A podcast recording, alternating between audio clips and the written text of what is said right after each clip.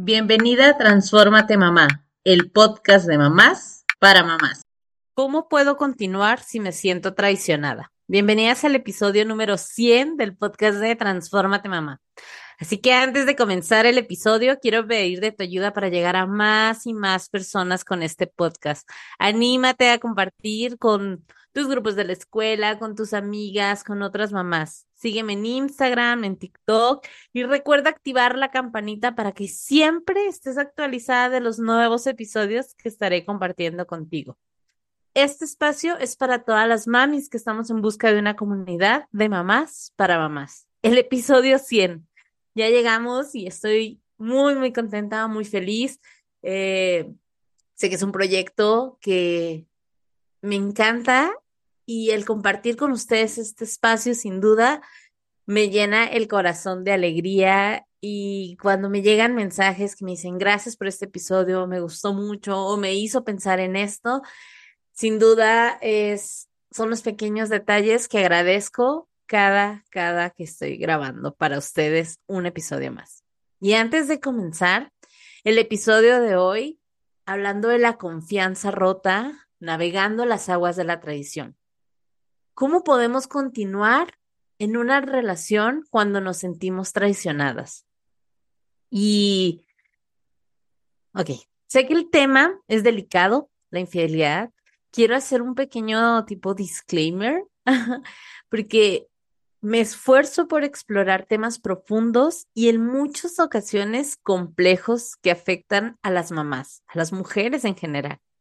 En este episodio en particular, se hablará del mundo de las infidelidades, un tema emocionalmente cargado y complejo que puede afectar a las parejas, a las familias de una manera profunda.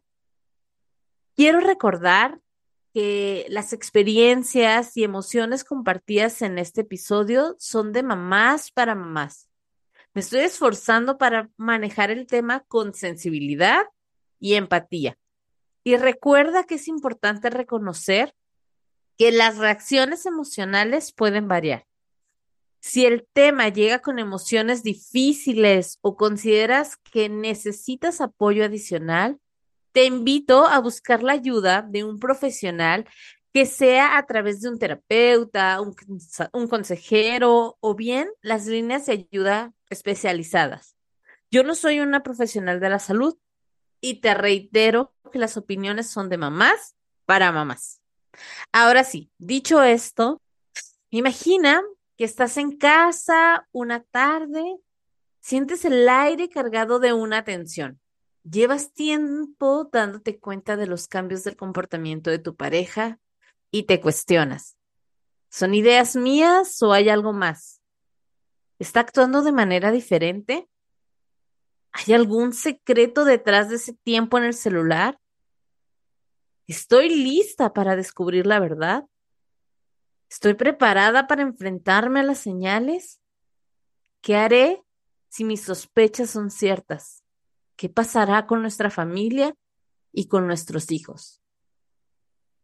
La infidelidad puede manifestarse de diferentes formas y la capacidad de perdonar depende de la naturaleza de la traición, de la relación de pareja y de la disposición de ambas partes para trabajar en la reconstrucción de la confianza.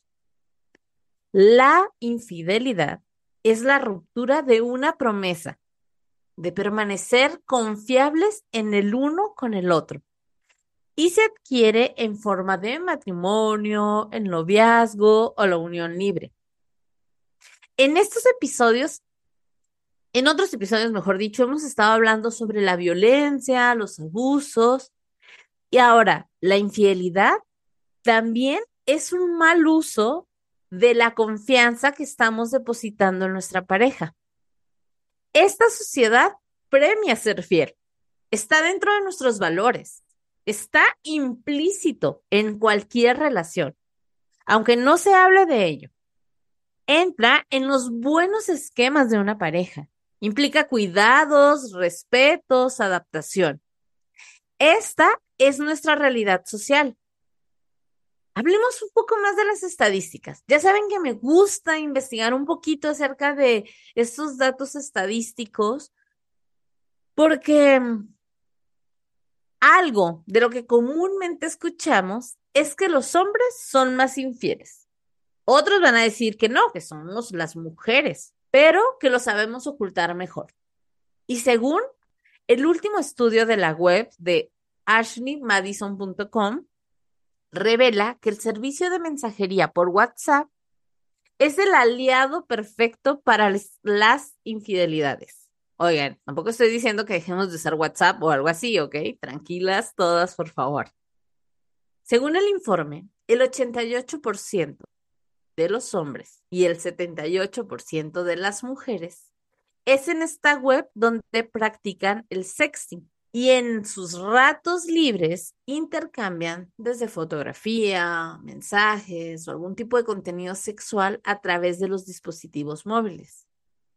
La facilidad que da las nuevas tecnologías para dejarse llevar por estos deseos provocan que el 29% de los hombres y el 33% de las mujeres chaten, por decirlo de alguna manera, o mensajemos en el trabajo, eh, durante las horas de trabajo con el amante, ¿no? Esto no lo digo yo, lo dicen los estudios. Y eso tampoco es una invitación para ir a revisar el WhatsApp de nadie, mucho menos de tu pareja. Más bien es un momento para reflexionar. Hace tiempo veía que les veía que les preguntaban a las personas qué es más probable que perdones. ¿Un desliz de tu pareja con alguien o cuando existe una infidelidad con conexión emocional? A ver, piensa. En el caso de que tú tengas que perdonar algo, ¿qué perdonarías? ¿El desliz, algo de una noche, algo de un momento?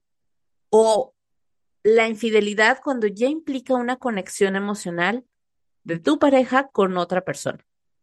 Y vaya, la verdad es que en ninguno de los dos eh, nos gustaría que fuera nuestra opción. Existen, esa sí es una realidad, diferentes tipos de infidelidades. Según, ya saben lo que ando investigando, y varias eh, dependen de las fuentes que consulten. Hay algunas que concuerdan que existe como la infidelidad, la infidelidad sexual, la emocional, la virtual, que siento que tiene todo esto que ver con los mensajes comprometedores y también puede ser por adicciones sexuales o está más bien, es un patrón descontrolado que alterna en un periodo relativa de calma, ¿no? Entonces, bueno, la manera y la forma de interpretar y practicar la infidelidad va a variar de acuerdo a un contexto sociocultural. Por eso es importante en esta clara subjetividad del término infidelidad, es que no nos olvidemos que participan dos personas y que conviene coincidir y acordar qué se entiende para ambas. Por eso es importante leer las letras chiquitas del contrato. Es decir, no podemos asumir que sabemos lo que para cada quien de la pareja es ser fiel y lo mejor es hablar. Recuerdo que hay un video también en redes sociales donde se sienta una pareja y empiezan a escuchar un audio donde cada uno debe decir si él lo considera infidelidad o no lo considera infidelidad, ¿no? Por ejemplo, dice mensajear con un amigo y tienen que señalar si sí o si no. Y va diciendo como frases, ¿no?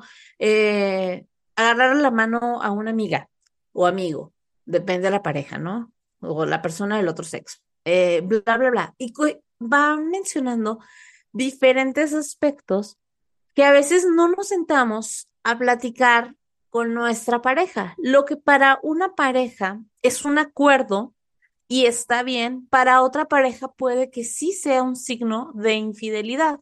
Por ejemplo, para esta pareja, el que eh, convivas con pareja o con personas solteras, con amistades y que tu pareja no esté contigo, es un signo de infidelidad.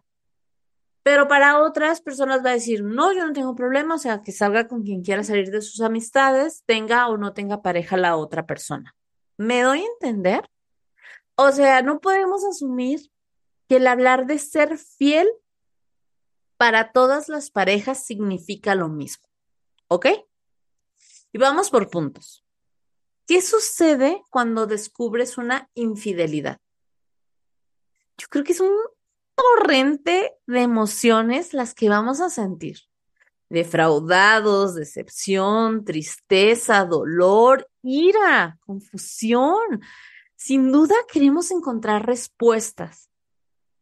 Tiene tanto en común una infidelidad y un duelo, ya que pasamos desde la negación hasta la adaptación o aceptación o reconstrucción, y que no son procesos lineales. ¿Ok? Pero bueno, vámonos con, por partes con este tema. Vamos a partir desde el hecho de qué hacer si encontramos mensajes comprometedores, por decirlo de alguna manera, de nuestra pareja o si descubrimos que ha tenido encuentros casuales con alguien más. O bien, ¿qué tal si tiene otra pareja, otra familia? Sé que todo esto puede ser muy abrumador al inicio y emocionalmente muy intenso. Te comparto algunas pautas que te puedan ayudar cuando tú estás en esta línea del descubrir una infidelidad. Por difícil que parezca, es importante mantener la calma. Te repito, es natural sentir un tsunami de emociones. Trata de mantener la calma. Las decisiones impulsivas pueden empeorar la situación. Y esto no quiere decir que reprimas tus sentimientos o tus emociones. Creo que es importante aquí aplicarlo de respirar profundo y tratar de hacerlo lento para ayudar a tu cuerpo a tu cuerpo a que se calme. Este tipo de respiración nos ayuda a reducir el estrés y aclarar la mente. Dale tiempo a tus emociones, Reconoce cada una de ellas, cada sentimiento sin juzgar. Cuando logres entrar en un momento de calma, evalúa la situación.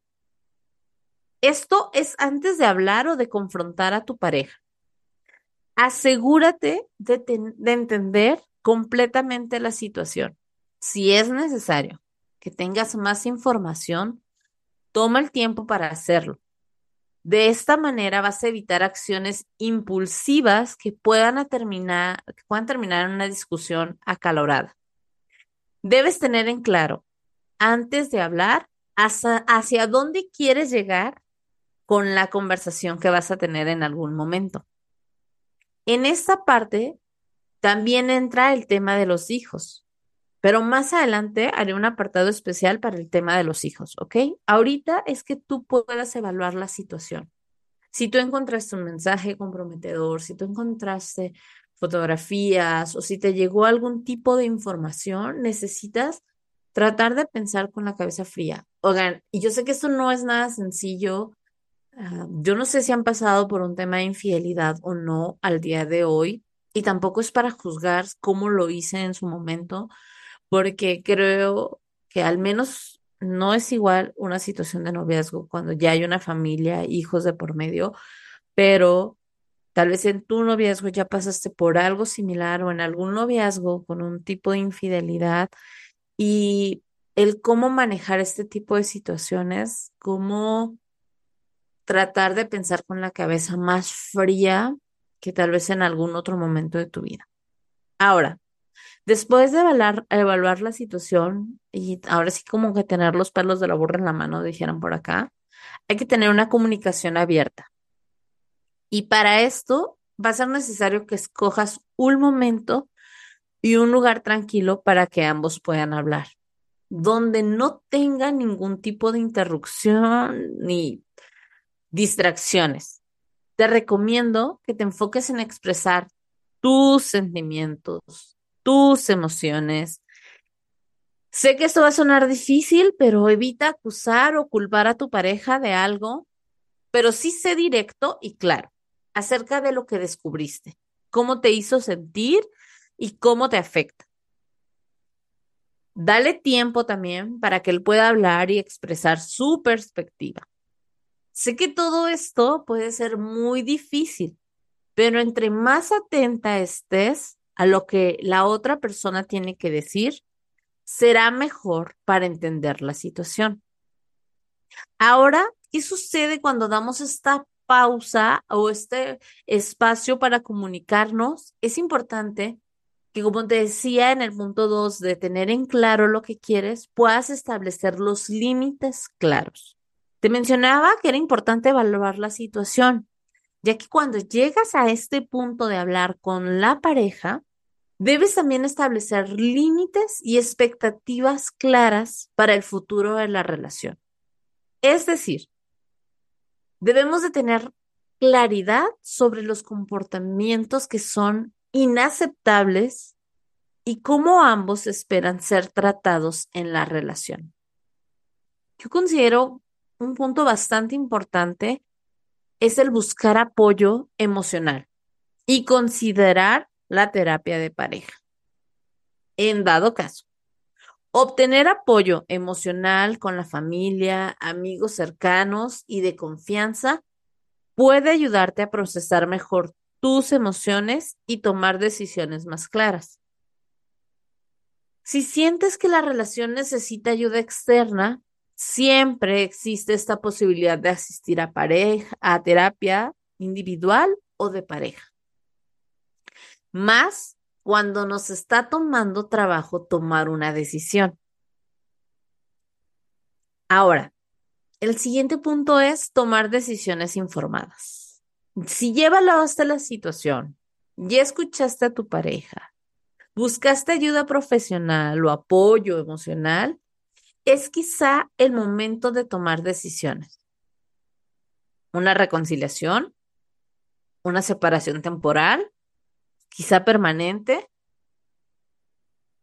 Esto siempre va a depender de las circunstancias de la pareja y en busca de lo mejor para todas las partes, incluidas los hijos.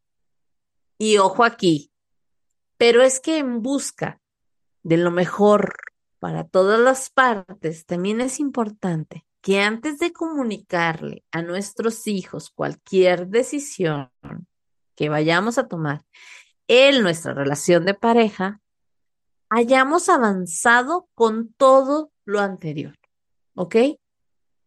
Aguas, y sé que va a sonar más fácil decirlo aquí en el episodio que realmente llevarlo a la práctica, el hecho de que si encontramos algo, tal vez por nuestras experiencias, tal vez por todo lo que hemos vivido, nuestra infancia y demás, lo primero sea explotar o decirle a los hijos el mal padre o la mala persona que es su papá porque fue capaz de ser tal y cual cosa. Sé que esto suena difícil, pero recuerden que los adultos en la relación somos pues mamá y papá o papá y papá y mamá y mamá, como sea, el tipo de familia que tengamos pero no podemos llegar con los hijos, soltarles una bomba cargada de nuestras emociones y esperar que ellos lo puedan procesar de una manera sencilla, ¿ok? Y ni siquiera cuando tenemos hijos adultos, ni siquiera cuando nosotros ya somos adultos, el hecho de que la relación de mamá y papá termine, tal vez es algo que hasta nosotros nos causaría conflicto independientemente de la edad que tengamos. Entonces, no podemos asumir de, ah, pues es que es un adulto y se lo dije así nada más sin pensar. Ojo aquí, la relación y la infidelidad es de la pareja, ¿ok? Ahora, cuida de ti mismo. Con todo esto, yo creo de encontrar algún tipo de infidelidad o de enterarte de algún tipo de infidelidad, llega un periodo bastante difícil y es crucial tu bienestar físico y emocional. Y si bien no existe una receta universal en cómo superar una infidelidad, este será un tema de resiliencia, es decir, de nuestra capacidad para hacer frente y superar adversidades.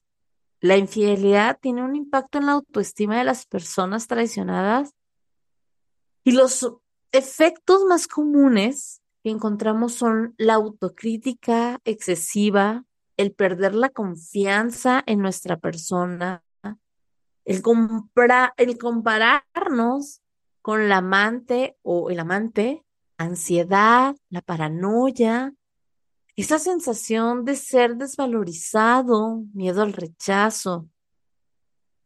Algunas personas pueden superar estos efectos con el tiempo y con el apoyo adecuado, mientras que otras personas van a necesitar ayuda profesional para poder procesar todas sus emociones y reconstruir su autoestima. Porque algo que comúnmente se escucha cuando sucede un tema de infidelidad es juzgar o pensar en quién, por qué no fui suficiente, qué he hecho yo para merecer esto, qué hice para que mi pareja fuera capaz de serme infiel. Y creo que es muy importante entender que esto no, no es por ti. O sea, la infidelidad es una decisión que toma la otra persona independientemente de lo que nosotros hagamos o no hagamos como persona, como pareja en nuestra relación, eh, no podemos estarnos desvalorizando. Y sé que es difícil porque puede llegar a este punto de perder la confianza en nosotros mismos. Cual sea que sea tu decisión al momento de descubrir una infidelidad, es decir, reconciliarte, separarte temporalmente o permanentemente, es necesario que reconstruyas la confianza en ti. Y en el caso de la reconciliación en pareja, también tienes que llenarte de confianza. Y aquí pasan varias cosas. Es común que la persona que fue traicionada quiera saber detalles. ¿Cuándo? ¿Dónde? ¿Por qué de la infidelidad? Ya que lo que se daña es eso, la confianza. Este es uno de los pilares de las relaciones. Es quizá inevitable que surjan miles de preguntas como ¿por qué lo hizo? ¿Hay alguien más? ¿Hace cuánto tiempo ocurre esto? ¿Tiene sentimientos por esa persona? ¿Me ama todavía? ¿Puedo volver a confiar en él o en ella? Deberíamos intentar salvar nuestra relación. ¿Qué pasará con los hijos? ¿Qué pasará con nuestros amigos, con la familia? Estas y otras preguntas son naturales y parte del proceso. Quiero hacer un recordatorio que la infidelidad no es culpa tuya y no te define tu valía como persona. El reconstruirte va a llevar tiempo va a necesitar apoyo y sobre todo autocuidado. Con todo esto puede surgir también el por qué si, si yo no le sería infiel, tendría que ir a terapia. O sea, yo no fui la persona infiel, yo no necesito ir a terapia. Y es importante recordar que el objetivo de superar la infidelidad, independientemente de la decisión de quedarte o no juntos, el asistir con un terapeuta nos puede ayudar a definir nuestros límites. ¿Ok? Por eso es importante que cualquier decisión que vayamos a tomar acerca de continuar o no con la pareja, debemos de hacerlo con una plena conciencia de la decisión que queremos tomar. ¿Ok? Yo creo que vamos a hacer un pequeño respiro en este punto. Recuerda que la decisión no la debes de tomar de manera visceral. Toma un tiempo para ti. Te voy a compartir que en lo personal, cuando algo me sobrepasa, independiente del, del tema que sea, independientemente, procuro darme un tiempo a solas para pensar, analizar y tomar decisiones con la cabeza un poco más fría. Yo sí suelo ser muy, muy visceral. Entonces necesito que con estos temas, donde siento que estoy perdiendo la brújula, que me siento desorientada y no sé qué decisión debo tomar, hago todo un ritual que te quiero compartir para poder tomar una mejor decisión. Y número uno es me doy un tiempo a solas. ya sea después de dormir a los niños, ya sea cuando están en la escuela, un fin de semana. Necesito encontrar un espacio y un tiempo donde yo pueda conectar conmigo mismo, ¿ok? Normalmente a mí me gusta ponerme ropa que se sienta cómoda. Esa ropa como afelpada, como que sientes que recibes un abrazo cuando te estás poniendo esa ropa o esa mantita. También aprovecho y pongo mi, difusor o un aceitito esencial con un olor dulce, como los olores de vainilla, canela, esos olores que me permiten como, como darle dulzura a esta sensación que estoy sintiendo.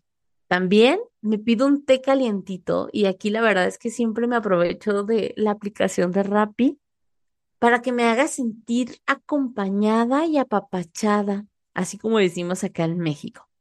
Yo no sabía, pero hace poquito me enteré que el té caliente alivia las penas y genera un confort psicológico.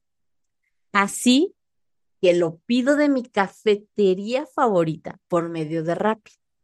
Y hago de este momento aún más especial, ya que no tengo que salir de casa, Llega el pedido a la puerta de la casa, que eso me encanta. No necesito estresarme, no necesito lidiar con el tráfico, porque justo lo que quiero hacer es conectar conmigo mismo.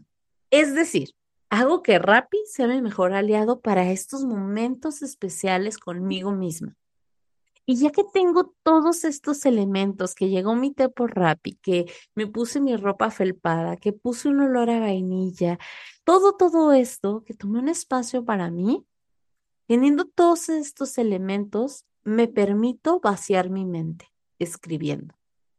Así que la próxima vez que sientas que una situación te supera, detente, respira, toma un té y concéntrate, ¿ok? Las decisiones y más una decisión como esta, independientemente de lo que vayas a hacer, necesita tiempo para ti. Ahora, ¿y los hijos? Los niños se dan cuenta de las cosas que suceden a su alrededor. Hemos llegado a pensar que a su corta edad no les permite saber lo que está pasando en la vida de los adultos. Sin embargo, sí se dan cuenta. Además, descubrir esta infidelidad, ya sea inconsciente o conscientemente, puede tener un efecto peligroso para el desarrollo emocional y de habilidades sociales. Por eso me parece importante hablar de las cosas que no deberíamos hacer en la relación a las personitas o adolescentes cuando estamos enfrentando una infidelidad de pareja. Y ojo aquí, mucho cuidado con usarlos como mensajeros o espías. Es decir, no mandar a nuestras personitas o al adolescente a darle mensajes al otro adulto. Tampoco le pidas que te cuente lo que te dice o de quién habla el mantener a los hijos fuera del conflicto y de las tensiones de los adultos es lo mejor que podemos hacer. Otro punto importante es no hablar mal del otro frente a los hijos. Entiendo que tú vas a estar pasando por muchas cosas. Tus sentimientos son súper válidos. Evitar hablar mal del otro, la negatividad, y el resentimiento puede ser perjudicial para ellos. Y en algunos casos, casos, perdón, causa confusión y ansiedad. En repetidas ocasiones escucho comentarios como, para que sepan el tipo de papá que tiene, o que se entere que prefiera la otra familia antes que a su familia, o que prefiera la otra antes que a su familia. Y no estoy aquí para juzgar. Sin embargo, sí es importante que te detengas a pensar en cómo esto puede estar afectando a tu hijo. Y más adelante también vamos a hablar de este punto, cómo, cómo todo este tipo de comentarios les afecta. Los niños no tienen que elegir, que elegir bandos o lados. Como pareja, habrá decisiones que tomar por el bienestar emocional y físico de todos. Así que considero que es importante evitar poner a los niños en posiciones donde tengan que elegir entre sus padres. Y ojo aquí, no me refiero a quedarse en una relación por los hijos. Me refiero a evitar cosas como si te vas con tu si te vas con tu papá el fin de semana es porque no me quieres.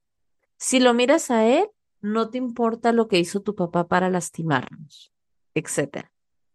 Vaya, este tipo de frases donde nos victimizamos nosotros, donde independientemente de la situación de pareja, eh, no podemos poner a nuestro hijo como entre la espada y la pared, dijera mi mamá, una cosa así. Mm, punto número cuatro es no exponer a los niños a las discusiones. Y esto quizá para muchos es más difícil de lo que parece, ya que con toda la carga emocional que se tiene al descubrir una infidelidad, la tensión y las confrontaciones pueden llegar a surgir. Ahora lo importante es que evitemos tenerlas enfrente de los niños. Es mejor buscar momentos en privado, alejado de la vista de los infantes. Eso sí, no estoy diciendo que tengamos que ocultar la verdad. Ojo aquí. Y vámonos con calma, ¿sale? Si bien nuestros hijos no son nuestros confidentes o nuestros mejores amigos, eventualmente va a ser necesario compartir con ellos cómo ha cambiado la relación de sus padres, más cuando se aproxima una separación temporal o permanente. No tienes que dar lujos de detalles. Apóyate con un especialista para abordar el tema con los infantes, con los niños, con los adolescentes. De las recomendaciones que te puedo dar es, antes de hablarlo con los hijos, la pareja debe estar en el mismo canal sobre lo que van a compartir. Escoge un momento y un lugar sin interrupciones o distracciones. Sean honestos, pero cuidadosos con las palabras que utilizan evitando los detalles inapropiados. Es importante que reafirmemos el amor por los infantes y los adolescentes. Escucha activamente también sus sentimientos y sus preguntas. Ofrece consuelo y darles la seguridad que ellos no son los responsables de arreglar esta situación. De ser necesario, es importante consultar a un profesional de la salud. Cada personita, cada infante, cada adolescente reacciona de manera diferente. Ser paciente y comprensivo con ellos para evitar que en este atravesar de emociones eh, sea difícil para ellos. Hay que, hay que ayudarles a que lo procesen toda la situación de la mejor manera posible.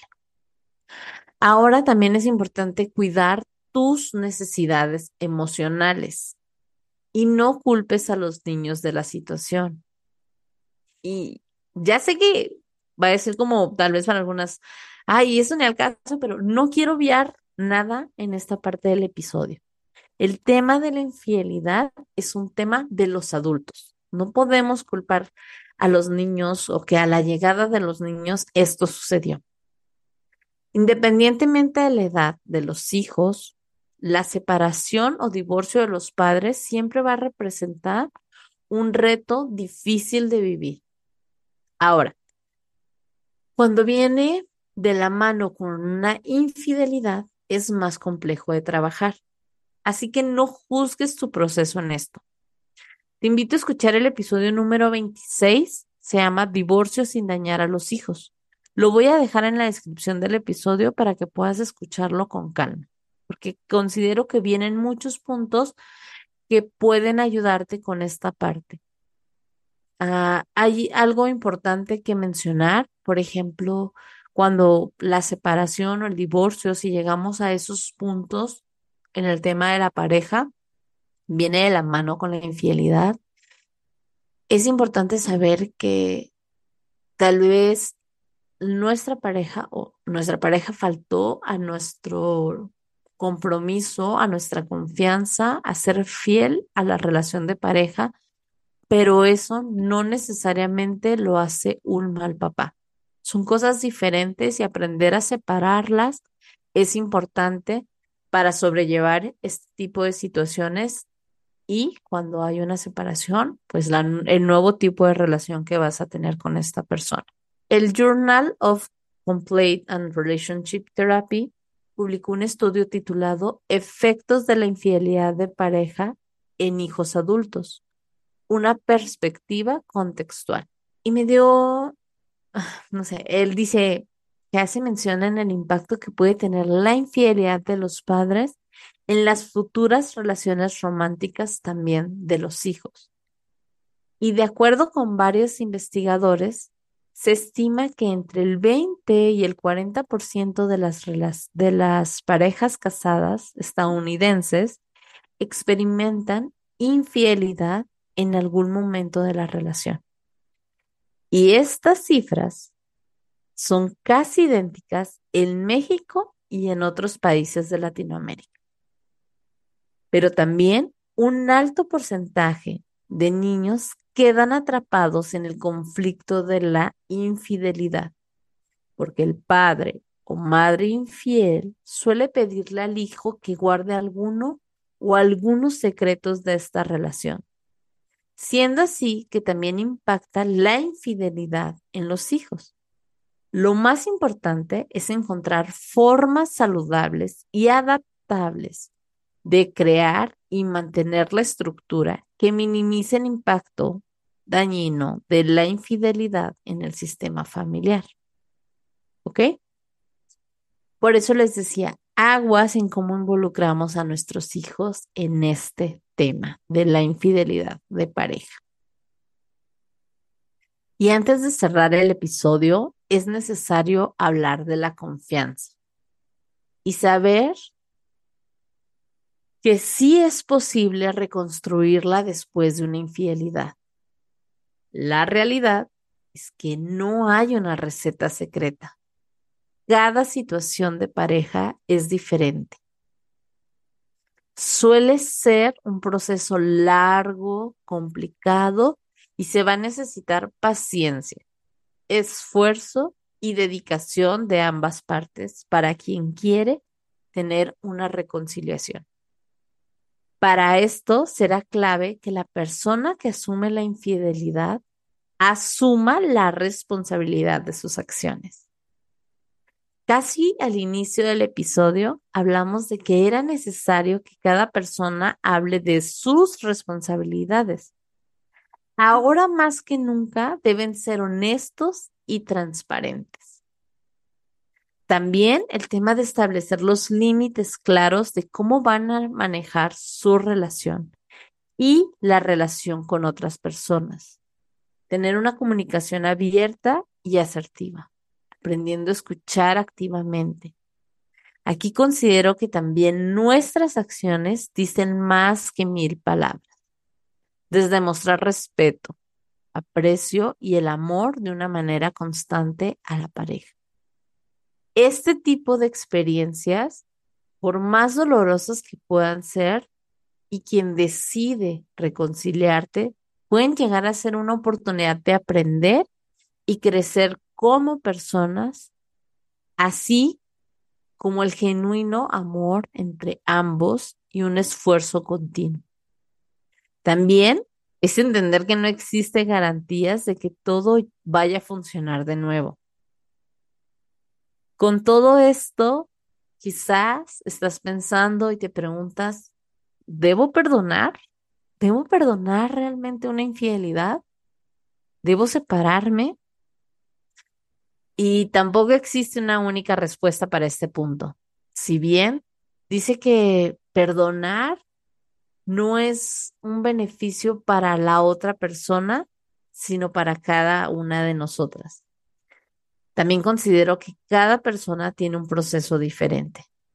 Es necesario recordar que perdonar no significa olvidar. En reiteradas ocasiones en este episodio he mencionado el apoyo terapéutico. Considero que será de gran ayuda para el proceso que conlleva sanar una infidelidad. Todas las mamás, todas las personas merecemos un espacio para procesar y sanar. Recuerda que el valor de ninguna persona se mide por las acciones de su pareja.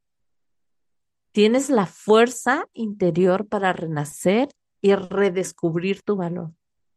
No estás sola en esto.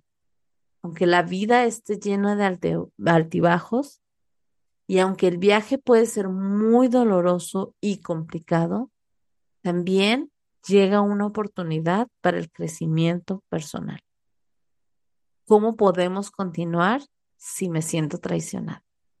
Gracias por escuchar este episodio. Si te gustó, te pido que lo califiques con cinco estrellas y lo compartas con otras mamás. Te invito a seguirme en Instagram en arroba mamá y escucharme la próxima semana en otro episodio del podcast de mamás para mamás. Transfórmate mamá.